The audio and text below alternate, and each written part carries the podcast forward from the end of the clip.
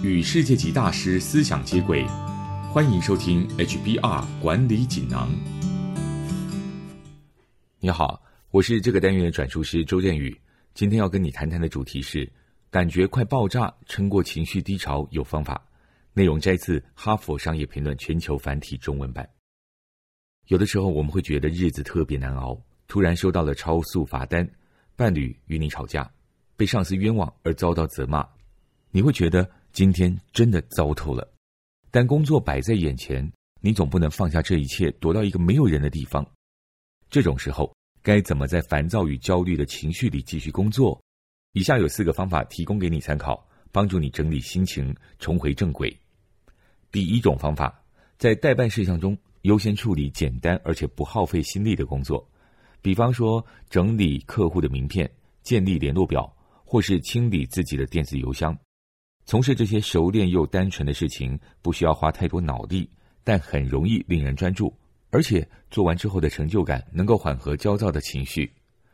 第二种方法，只做平常一半的工作量。当你的情绪低落时，什么也不做并不是最好的方法。即使是忧郁症患者，医生也不太建议他们休长假不工作，因为保持生产力、有生活重心，有助于我们恢复情绪。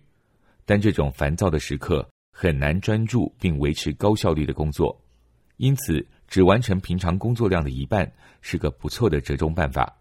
但如果情绪真的遭到影响工作状态，不妨考虑短暂休假，稍微放松再投入工作。第三种方法。勇敢求助，不要害怕在同事面前示弱，至少让一位你信任的同事知道你的现况，让他们了解为什么你今天的表现有些失常，以及他们可以怎么适度的协助你。第四种方法，面对并善用负面情绪。负面情绪不一定会影响生产力。如果你在生活方面出现困扰，专心的投入工作，能够让你暂时转移注意力。当然。这不是要你变成工作狂来逃避现实或是人际关系，而是善用负面情绪来鞭策自己。比方愤怒的情绪，尤其是被人低估时，往往能激发不服输的战斗力。以上摘自《哈佛商业评论》全球繁体中文版，主题为“感觉快爆炸，撑过情绪低潮有方法”。当我们因为生活一团糟而感到烦躁时，该怎么继续维持工作状态？有四个方式。帮助你重回正轨。